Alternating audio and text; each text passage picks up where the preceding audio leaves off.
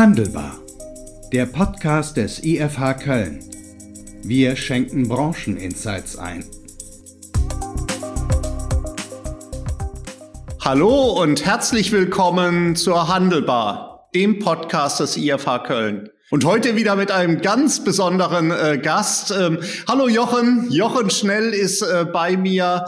Ähm, Jochen, wir haben am 8. April 2020 den ersten gemeinsamen ECC Web Talk zum Game Changer Corona äh, gemacht. Ich freue mich, dass du heute Zeit äh, für uns äh, gefunden hast. Jochen, herzlich willkommen und äh, stell dich für diejenigen, die dich noch nicht aus den ECC Web Talks oder aus anderen Funktionen her kennen, doch bitte mal kurz vor. Ja, Kai, ganz herzlichen Dank. Ja, ich freue mich, heute hier zu sein. Ähm, ja, wer hätte gedacht vor einem Jahr, dass wir mit den Web Talks äh, Geburtstag feiern. Ich glaube, wir haben in Summe mittlerweile sechs Web Talks hinter uns gebracht zum Thema Game Changer Corona. Ja, mein Name ist Jochen Schnell. Ich bin ein Kind des Einzelhandels. Ich äh, bin im Einzelhandel tätig schon seit meiner Studienzeit. Bei, zu meiner Studienzeit habe ich damals im Lebensmitteleinzelhandel gearbeitet, damals im Lager, habe Ware aufgefüllt und habe so die ersten äh, Dinge kennengelernt. Habe in Karlsruhe Wirtschaftsingenieurwesen studiert, habe dann einen kurzen Ausflug in die Industrie gemacht, war fünfeinhalb Jahre bei der Dr. August Oetker Nahrungsmittel KG in verschiedenen Funktionen, aber auch immer sehr eng am Handel dran.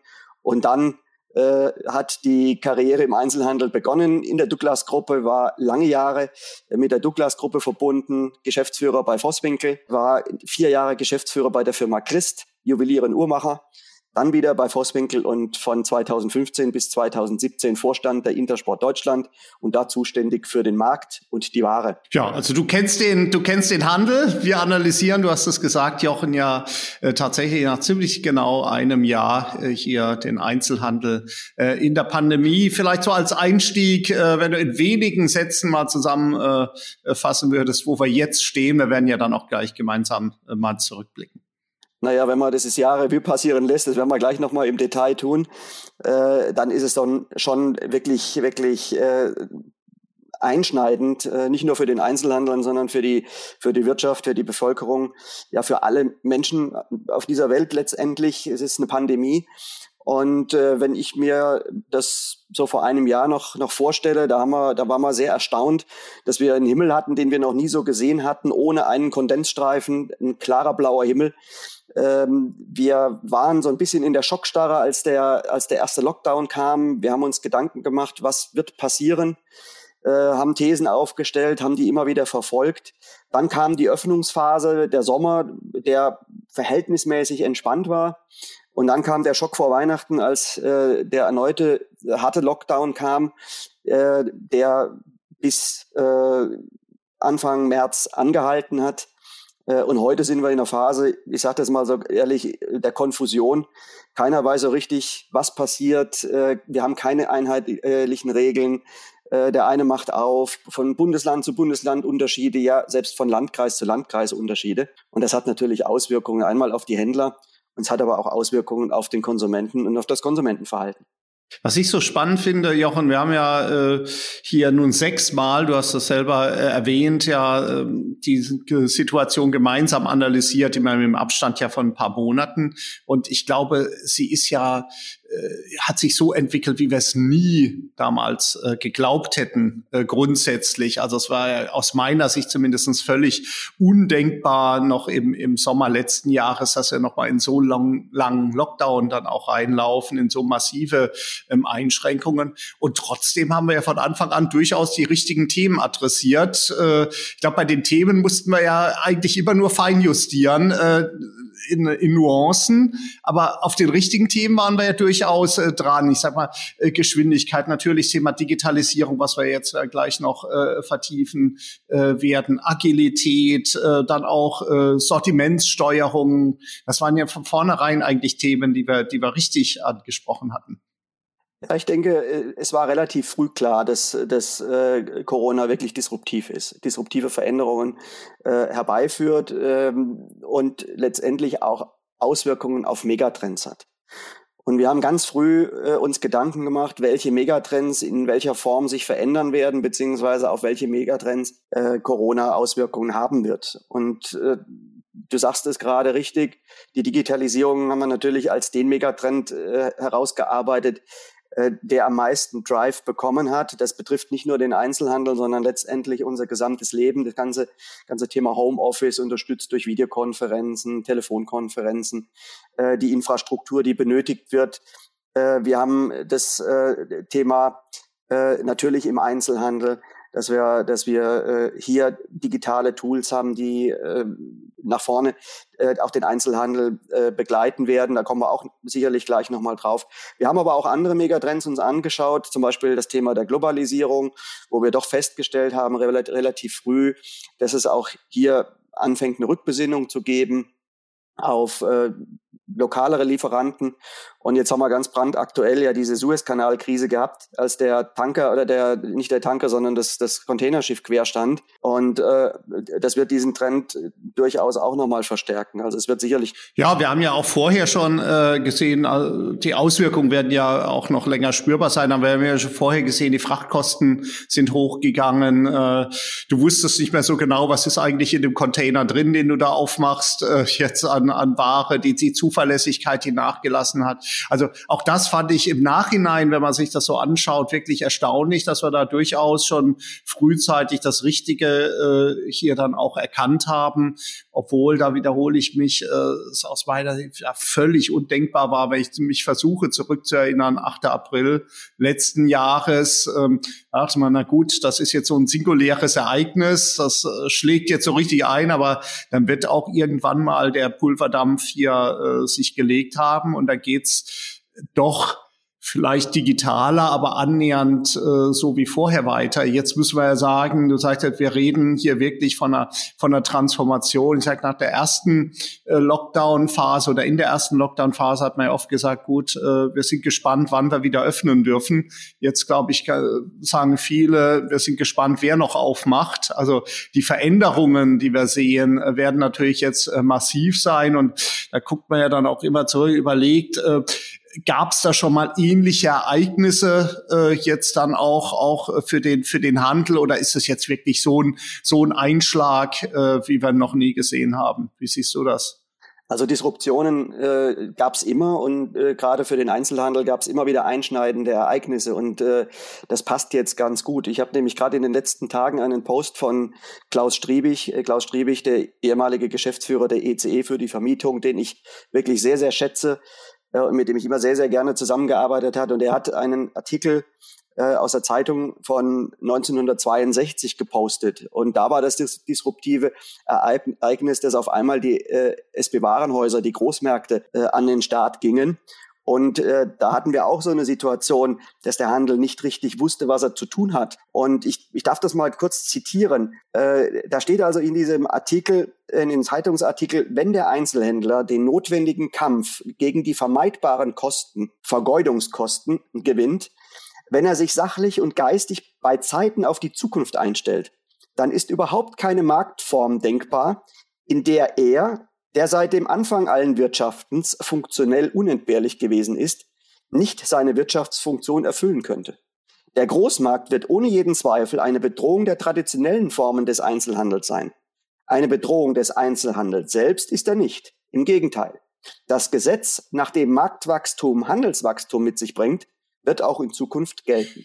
Ja, das ist äh, äh, in der Tat, äh, das sind das sind äh, klare Aussagen und oder auch Aussagen, die ein bisschen ja auch Hoffnung machen in der Zeit, wo ja auch sehr viel Schwarz-Weiß gemalt äh, wird und das ist ja auch das, was wir von Anfang an, glaube ich, äh, konsequent dann auch vermieden haben. Wir haben immer versucht, sag ich mal, die Grautöne zu erkennen und, und zu sehen, was passiert da eigentlich, weil letztlich ist es natürlich auch eine Chance für Unternehmen jetzt, die, die gewisse Sachen besonders gut machen, äh, entweder an den Prozessen besonders gut arbeiten, bei den Kategorien besonders gut sind oder hin zum Kunden besonders gut arbeiten, äh, sich da auch zu positionieren. Und äh, insofern äh, in der Tat äh, hilft das vielleicht auch ein bisschen bei der Einordnung. Wenn wir, wenn wir beginnen und äh, hier auch Striebig geht ja auch von dem Marktwachstum her, wenn wir vielleicht beginnen, Äh, vom, vom Kunden. Aber so drei zentrale Punkte möchte ich, möchte ich vielleicht mal aufgreifen, die wir ja auch in dem Corona-Consumer-Check jedes Mal analysiert haben.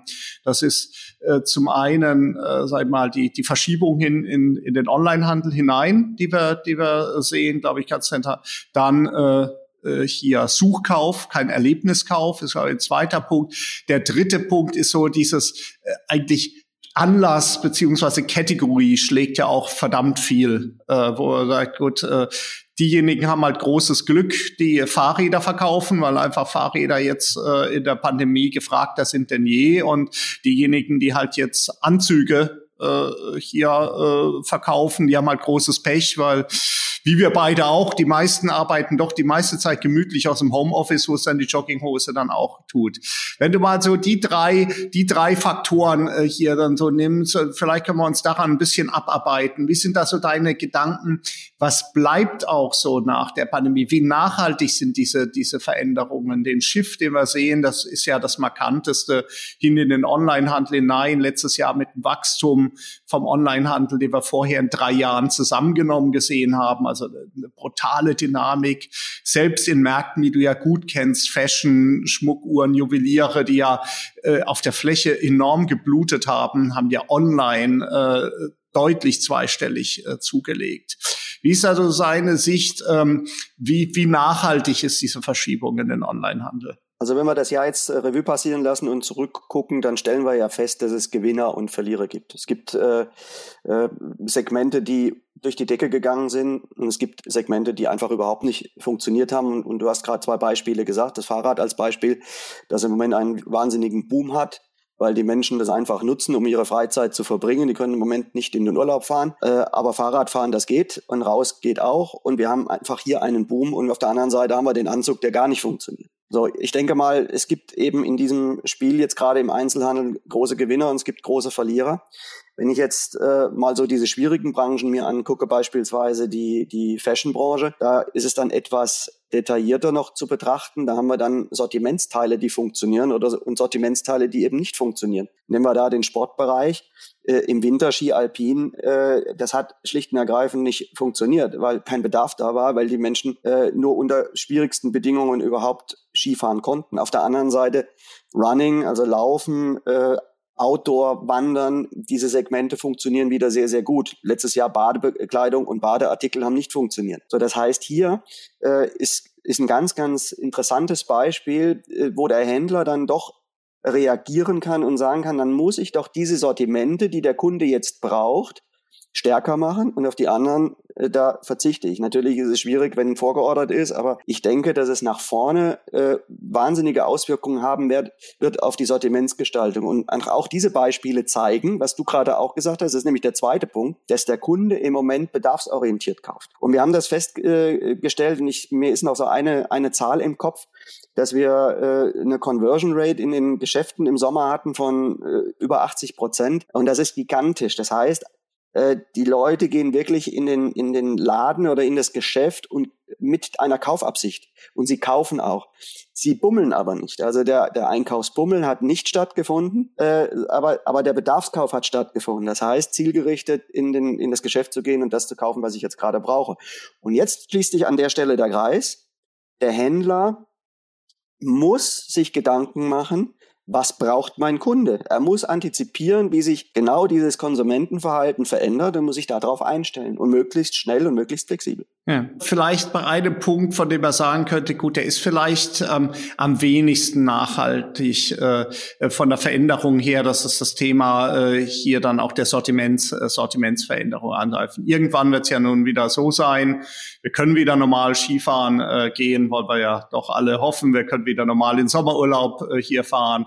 Wir werden vielleicht sogar ab und zu ähm, auch wieder ins Büro dann auch gehen und vielleicht wird man dann auch einen Anzug tragen. Aber vielleicht zeigt ja auch schon dieses Beispiel mit den Anzügen, dass es nicht wieder komplett zurückpendelt, sondern dass wir, dass wir natürlich auch als Handel äh, jetzt Veränderungen in, in unserem äh, Nutzungsverhalten sehen, in unserem Freizeitverhalten sehen, in unserem Arbeitsverhalten dann auch sehen. Und da muss ich ja auch frühzeitig äh, hier dann äh, reagieren. Also wenn ich vielleicht Spezialist bin für, für Herrenanzüge, dann muss ich mich vielleicht entweder damit abfinden, dass der Markt insgesamt schrumpft oder ich muss mein Sortiment äh, in eine andere Richtung dann noch weiterentwickeln. Oder wie siehst du das? Naja, das ist ja genau die Chance, die sich jetzt aus dieser, aus dieser äh, Krise, aus der Pandemie letztendlich ergibt, dass ich, dass ich mein Geschäftsmodell auf den Prüfstand stellen muss. Und ich muss es auch radikal auf den Prüfstand stellen und muss schauen, ist das, was ich gerade mache, was, äh, wie, wie meine Sortimente aussehen,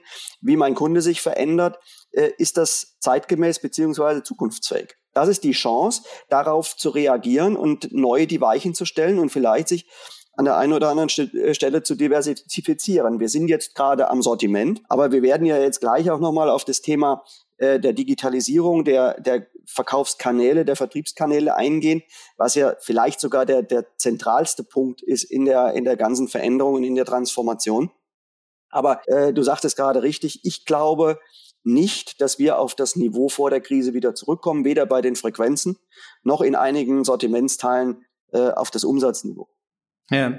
ja, also auf die Frequenzen gehen wir gleich äh, äh, dann auch nochmal noch mal tiefer ein, weil das hängt ja dann auch unmittelbar mit dem Thema Digitalisierung und Shift in den Onlinehandel äh, hier hier zusammen. Ist es vielleicht auch richtig, dass wir bei den bei den Sortimenten ja teilweise auch und da da verstärken sich dann vielleicht auch Effekte gegenseitig auf was aufsetzen, was wir schon vor der Pandemie gesehen haben, dass wir sagen, gut, Fahrrad beispielsweise war ja schon vor der Pandemie jetzt ein, ein großer Trend, da haben wir auch die Innovationen jetzt mit E-Bikes, äh, die den Markt ohnehin befeuert haben.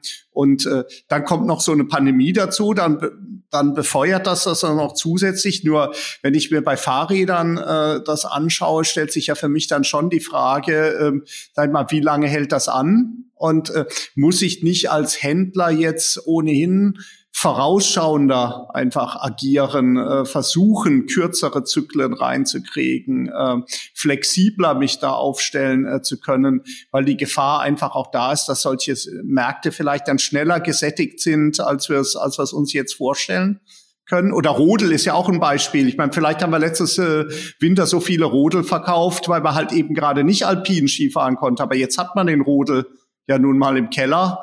Wenn ich von dem letzten Jahr aus meine Planung jetzt mache, laufe ich doch auch äh, in eine Gefahr rein oder vielleicht sogar eine Falle. Das, das mag sein. Also ich sage jetzt mal, Rodel ist ein gutes Beispiel. Rodel ist ein typisches Produkt, das bedarfsorientiert äh, gekauft wird. Also das, das ist schon über viele, viele Jahre so. Gibt's draußen Schnee, sind die Wetterbedingungen äh, in Ordnung, dann verkauft man Rodels und Schlitten und, und, und diese, diese Sportgeräte. Äh, wenn wir einen, einen Sommer, äh, einen Winter haben mit 20 Grad oder 18 Grad oder 15 Grad, dann funktioniert der Schlitten nicht. So, beim Fahrrad ist es ein bisschen anders, denke ich. Wir haben hier sicher einen nachhaltigen Trend, was dieses Segment angeht. Ich denke aber, dass der, dass der Händler, der heute im Prinzip die Ware zuteilen muss, weil gar nicht genügend Ware da ist, äh, aber hier auch genügend Perspektiven hat. Ich denke jetzt mal einfach an das Thema Service. Werkstätten aufzubauen. Äh, wir haben hier hochtechnische Geräte, die wie ein Auto letztendlich einen regelmäßigen Service benötigen. Äh, wir haben perspektivisch äh, immer mehr das Segment des, des Bike-Verleihs. das beginnt schon an vielen, vielen Stellen, gerade in den, in den äh, Alpenregionen. Äh, wir sind da noch nicht äh, wie Skiverleih. Skiverleih ist genau das Gleiche. Das heißt, wenn ich den Alpinski nicht verkaufe, ist heute das Geschäftsmodell bei vielen zu sagen, ich verleihe den Ski. Und das funktioniert hervorragend. Das heißt, auch in, in so einer Transformation oder vielleicht auch in einem gesättigten äh, Verkauf, Verkaufsmarkt äh, habe ich Möglichkeiten, über Justierungen des Geschäftsmodells äh, hinterher mich richtig zu positionieren und gut Geld zu verdienen. Ja, also da, da sprichst du ja zwei Erfolgsfaktoren an, auf die wir, glaube ich, dann auch noch in anderem Kontext zu sprechen kommen. Äh, Geschwindigkeit und, und Innovationskraft. Äh, das ist, glaube ich, jetzt auf jeden Fall äh, gefragt. Wenn wir uns einen, einen, Kern rausgreifen und mit Sicherheit das, was ja am klarsten sichtbar ist jetzt an Veränderungen im Konsumentenverhalten, ist ja nun der, die Hinwendung hin zum Onlinehandel. Wir haben jetzt die Zahlen im aktuellen äh, Corona-Consumer-Check. Äh, wir laufen jetzt fast auf 50 Prozent der Konsumenten zu, die sagen, sie haben Käufe, die sie eigentlich stationär geplant haben, online getätigt. Ähm, hat ja unterschiedliche Facetten, wie wir es äh, diskutiert hatten. Äh, das eine mal das Thema Online-Vertrieb. Ähm, sein, gut, da wird nicht jeder Shop ja in der Lage sein, äh, wirklich große Umsätze äh, hier zu fahren. Da, da ist auch ein Thema für die Plattformen, die, die wir sehen, ja auch, auch äh, gewinnen. Wie siehst du das? Ähm, Online-Vertrieb, gerade für, für mittelständischen Einzelhandel? Also ich denke mal, perspektivisch muss sich der Händler Gedanken machen, über welche Kanäle er verkaufen möchte. Und äh, ich bin fest der Meinung, dass der stationäre Handel oder nur, nur das lokale Geschäft äh, nicht mehr ausreichen wird. Also der Händler wird gezwungen sein, äh, die Kanäle zu bedienen. Und jetzt äh, gibt's eben ganz interessante Modelle, äh, bei denen der Händler der vielleicht mit Onlinehandel bisher noch nichts zu tun hatte, nicht gezwungen ist, viel Geld in die Hand zu nehmen und äh, sich eine eigene Infrastruktur, einen eigenen Shop aufzubauen, sondern es gibt die Möglichkeit, sich eben über eine Warenwirtschaft an Plattformen anzubinden und über die Plattformen dann letztendlich zu verkaufen und das Fulfillment zu machen. Das ist, das ist ein Trend, der in den äh, letzten Monaten auch sehr, sehr stark zugenommen hat. Äh, ich, ich denke hier an, an das Modell Zalando Connected Retail, die direkt ihre Händler anbinden.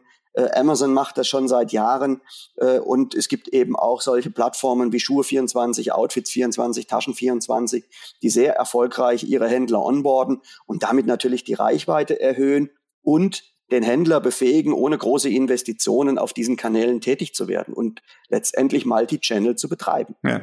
Mit dem Dr. Dominik Benner hier von Schuhe24 und den Plattformen hatten wir ja auch einen Podcast äh, hier gemacht in der Handelbar, kann ich auch wärmstens ähm, empfehlen. Ich denke, ein eigenes Online-Angebot wird sicherlich auch trotzdem irgendwann mal ja zu einem, zu einem gewissen Hygienefaktor, zu einem Service, den ich dem Kunden auch anbieten äh, muss. Vielleicht auch hier die, äh, die Pandemie nochmal so ein äh, Beschleuniger für diejenigen, die bislang gezögert haben, äh, den Aufwand auf sich zu nehmen und sagen, gut, äh, lohnt sich das, lohnt sich die Mühe? Äh, ich glaube, jetzt werden ja gerade die bestraft, die gesagt haben, nee, das ist, ist zu aufwendig und die belohnt, die gesagt haben, nee, wir machen's. Naja, es ist, es ist ja wie immer so. Letztendlich muss ich es erkennen und muss den Mut haben, auch zu verändern. Ich denke, das Allerwichtigste und generell das Wichtigste ist, sein Geschäftsmodell immer wieder auf den Prüfstand zu stellen und zu gucken, was passiert da draußen. Ich muss Trends, ich muss Konsumentenverhalten versuchen zu antizipieren und muss immer mein Geschäftsmodell äh, dem gegenüberstellen und gucken, bin ich damit wettbewerbsfähig.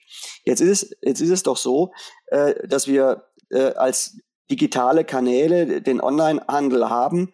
Äh, es gibt eben zwei Möglichkeiten. Ich investiere selber oder ich gehe über die Plattform. Wenn ich heute unsicher bin, habe ich immer die Möglichkeit, den ersten Schritt zu gehen über die Plattform, es auszuprobieren, äh, die ersten Schritte zu gehen.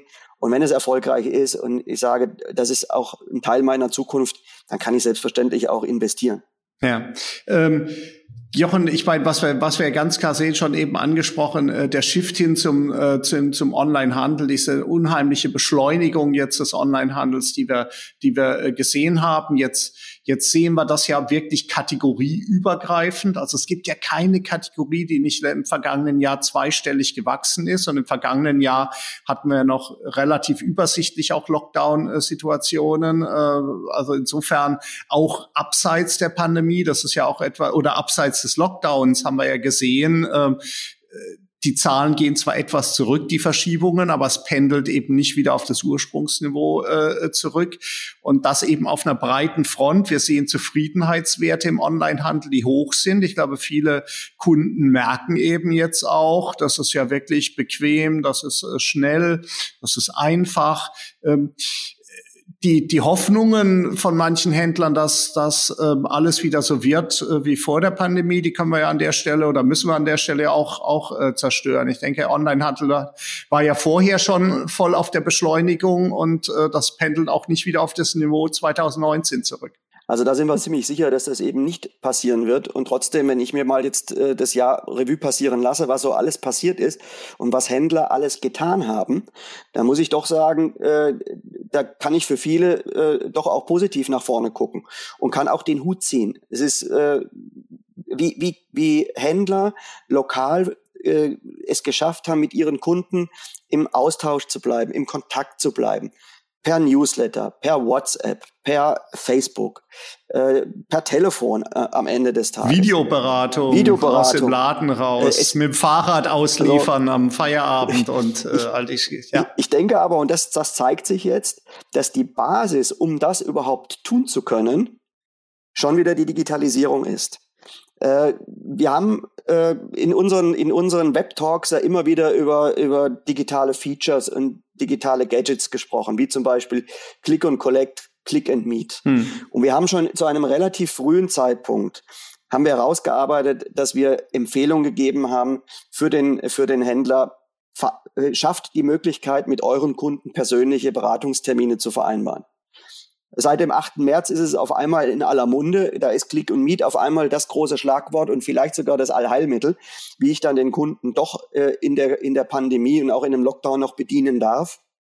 Ähm, aber dieses Beispiel zeigt, dass, äh, dass einfach diese digitalen äh, Instrumente, die zur Verfügung stehen, kreativ eingesetzt, alle so kleine Bausteinchen sind, um das eigene Geschäftsmodell auch nach der Krise fit zu machen. Und ich kann hier nur aus meiner Erfahrung sagen, als meiner, in meiner Zeit bei Christen, das ist jetzt schon zehn Jahre, über zehn Jahre her, wir haben damals äh, die Online-Terminvereinbarung für eine Trauringberatung eingeführt und das war sensationell. Das hat hervorragend funktioniert. Es war eine individuelle Bedienung des Kunden. Und das Schöne war, in der Regel äh, sind dort höhere Durchschnittsbons und auch äh, nahezu 100 Prozent Kaufabschlüsse zu erzielen.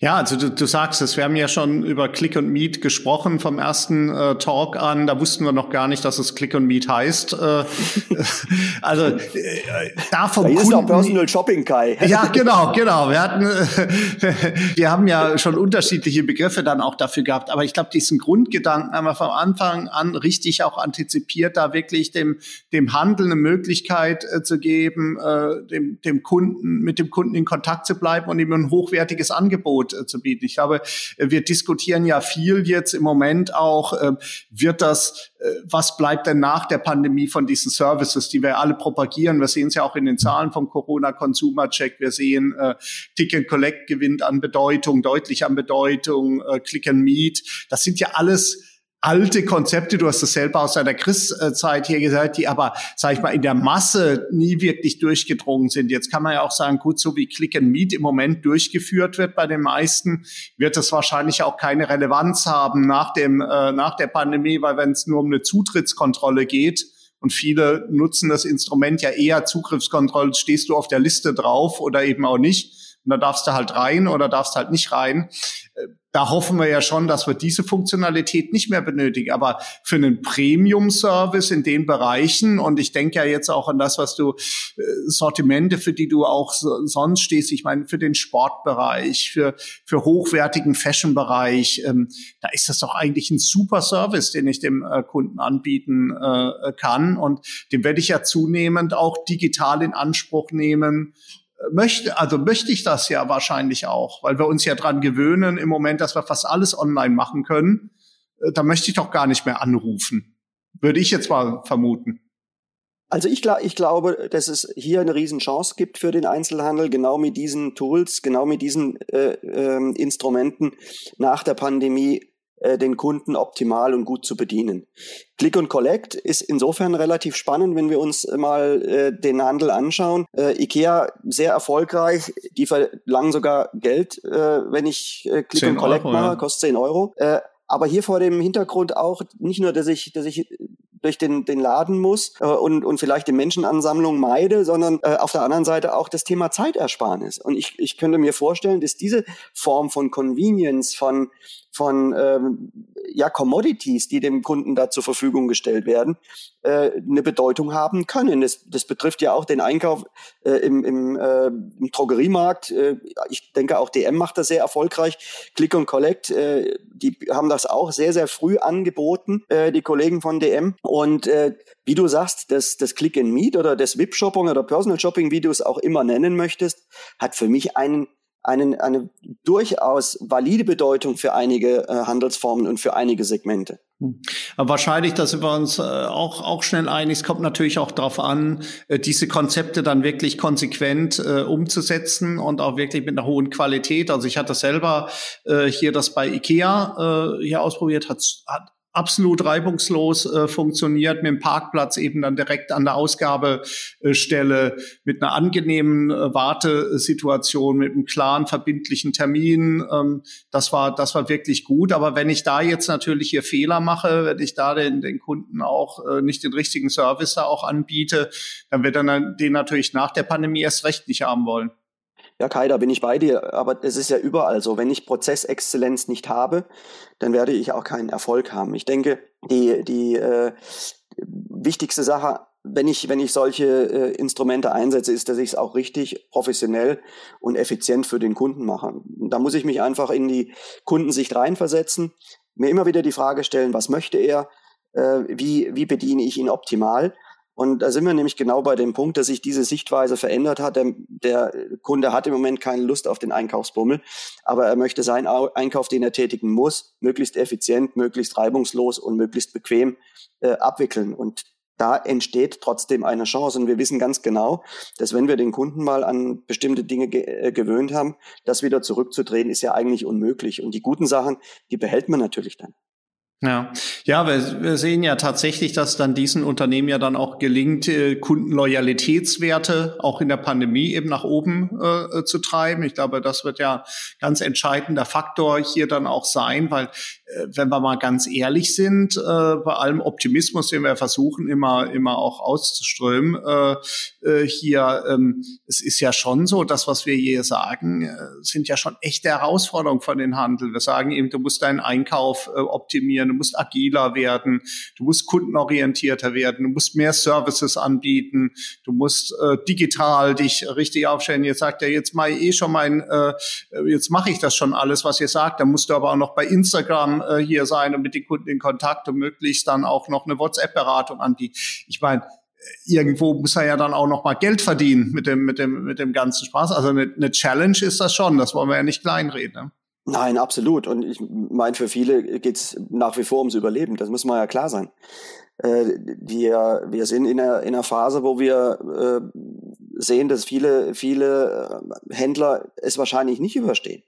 Und da sage ich, das sind nicht nur die kleinen oder die lokalen Händler, sondern auch die großen. Und jetzt äh, gucken wir nochmal in die aktuelle Situation. Ich denke, äh, bei, dieser, bei dieser großen Verunsicherung und den nicht einheitlichen Regeln äh, in, den, in den Städten, in den Bundesländern und in den Landkreisen, haben wir doch eigentlich das Problem, dass wir ähm, an der Stelle äh, bei den großen Filialisten äh, die Themen haben, äh, die müssen ja von Tag zu Tag planen. Was darf ich in der Stadt, was darf ich in der anderen Stadt nicht? Ich muss das Personal einplanen. Da hat es an der Stelle der lokale Händler einen Ticken leichter. Ja, also ich glaube, äh, das kann ja durchaus jetzt sowohl für Standorte als auch für Händler, die vielleicht in den letzten Jahren eher größere Schwierigkeiten hatten, jetzt ein Vorteil sein, dass man sagt, gut, gerade der kleine äh, regionale Händler, der tut sich ja vielleicht viel leichter, innovative Konzepte umzusetzen. Äh, der tut sich ja viel leichter zu sagen, gut, okay, jetzt biete ich WhatsApp-Beratung an im großen Filialisten weißt ja genau, wie lange das dauert, bis so eine Idee dann mal durch die Gremien durch ist und dann machen wir das für alle und dann rollen wir es aus und dann, äh, also Klar. das ist ja, ist ja schon, ich glaube, Geschwindigkeit, Kundennähe könnten ja Vorteile sein äh, für die für die Lokalen, aber ähm, ich ich, ich bleib dabei, äh, natürlich ist Mitleid jetzt auch kein äh, Geschäftsmodell. Also du musst dann halt äh, auch wirklich was machen. Also wir hatten das äh, letztens mal diskutiert in einer anderen Runde mit, mit Einzelhändlern, die mit den Nerven natürlich im Moment auch teilweise wirklich durch seine am besten wieder dann zumachen, plakatieren, äh, äh, hier, äh, wenn ihr alle im Internet kauft, dann sterben wir. Ich glaube, das ist kein, äh, das ist kein Modell.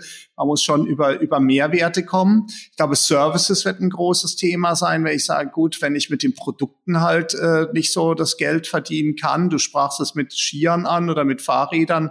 Leihmodell ist ja, wenn man es mal durchrechnet, äh, für so einen Skier äh, ja, viel spannender, wenn du einen guten Standort für deinen Leihski äh, hast, äh, für das, für den, für den Sportfach Fachhändler. Wie siehst du das? Ähm, äh, befeuert vielleicht auch die Entwicklung, die wir jetzt äh, sehen, äh, eine, eine Zweiteilung vielleicht des Handels, wo wir sagen, gut, es gibt gewisse Konzepte, äh, Discount-Konzepte, FMCG, wo es wirklich um diese Versorgungskäufe geht. Da musst du halt deine Prozesse im Griff haben, äh, musst natürlich einen Kundenzugang haben, aber es geht um Prozesseffizienz, damit du an dem Produkt noch äh, was äh, verdienen kannst. Und auf der anderen Seite eher die erlebnisorientierten Konzepte, die ja im Moment halt nicht wirklich zum Tragen kommen, wo du dann aber vielleicht eben auch andere Geschäftsmodelle brauchst, um die überhaupt noch finanzieren äh, zu können, weil du einfach auf der Fläche, egal was du machst, äh, nie mehr so viel Frequenz haben wirst wie vor der Pandemie. Äh, also das ist eine interessante Geschichte. Ich bin bei der, bei der ersten, bei dem, bei der erst, bei dem ersten Teil absolut bei dir.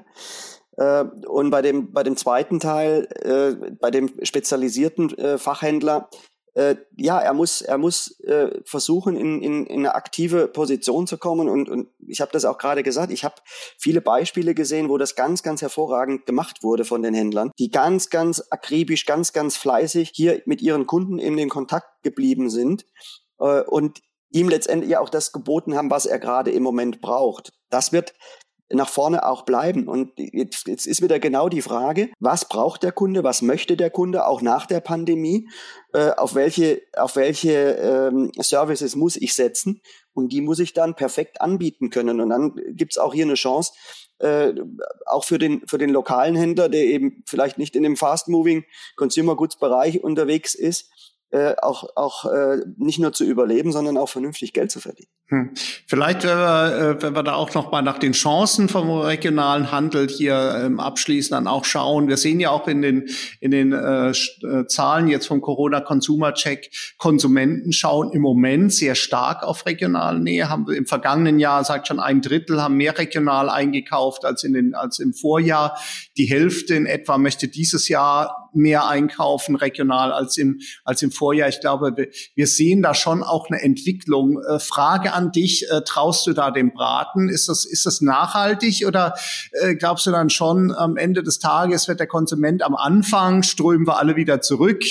Äh, wir können endlich mal wieder äh, frei durchatmen. Wir können in den stationären Handel äh, rein und dann haben wir uns da ein paar Wochen ausgetobt und dann geht die Entwicklung, wie wir sie vorher ja gesehen haben, äh, bisschen Bummel noch stationär, aber viel online einkaufen, einfach so weiter? Ja, das, das sind ganz, ganz viele Faktoren, die da eine Rolle spielen, Kai. Ich glaube, äh, es wird erstmal so sein, natürlich, wenn geöffnet wird, werden die Städte erstmal voll sein. Auch wenn die Gastronomie wieder geöffnet ist, dann habe ich auch einen Anreiz, mal in die Stadt wieder zu gehen. Ich meine, solange die Gastronomie geschlossen ist, dann bleibt mir ja nur das, äh, der Einkauf dahingehend, dass ich sage, okay, ich äh, kaufe jetzt das ein, was ich brauche, aber ich, ich habe einfach dieses Erlebnis, mal, mal was zu essen oder mal was zu trinken, noch nebenher, mich irgendwo hin, schön hinzusetzen. Äh, das fällt ja im Moment weg. Ich denke, das wird, das wird sich ein Stück weit wieder normalisieren. Ich glaube, es wird nicht auf das Niveau gehen. Wir haben aber eben noch zwei andere äh, äh, Dinge, die wir berücksichtigen müssen. Wir müssen in den ersten äh, oder in den nächsten Monaten doch schon mit deutlich mehr Leerständen rechnen in den Innenstädten. Äh, ich würde auch prognostizieren, dass es dazu führen wird, dass, dass Mieten äh, nach unten gehen. Das ist für den Einzelhändler natürlich auch eine Chance. Äh, aber ich äh, gehe da fest von aus, äh, dass äh, wir hier Leerstände haben werden. Äh, und äh, wir dürfen eins nicht vergessen, das hat sich jetzt in der Pandemie auch gezeigt, dass auf einmal diese grüne Wiese-Standorte enormen Zulauf haben, wo ich letztendlich kostenlos parken kann, wo ich kurz meinen Einkauf erledigen kann, wo ich dann auch schnell wieder weg bin. Ich denke, äh, das wird, ein, wird eine ganze Menge an Maßnahmen äh, erfordern, auch von den Städten. Ich denke nur an Parkgebühren, an Erreichbarkeit der Innenstädte. Äh, wie gestalte ich so das, das Programm drumherum, äh, um, die, um die Städte an der, äh, an der Stelle auch wieder zu aktivieren und äh, nach vorne zu bringen. Jochen, äh, nochmal abschließend einen Blick vielleicht zurück auf das äh, vergangene Jahr, das wir jetzt gemeinsam analysiert haben in verschiedenen äh, äh, Sessions. Ähm, was war äh, für dich so das Überraschendste an, den, an der Veränderung jetzt vielleicht im, im Konsumentenverhalten oder wie die Händler darauf reagiert haben?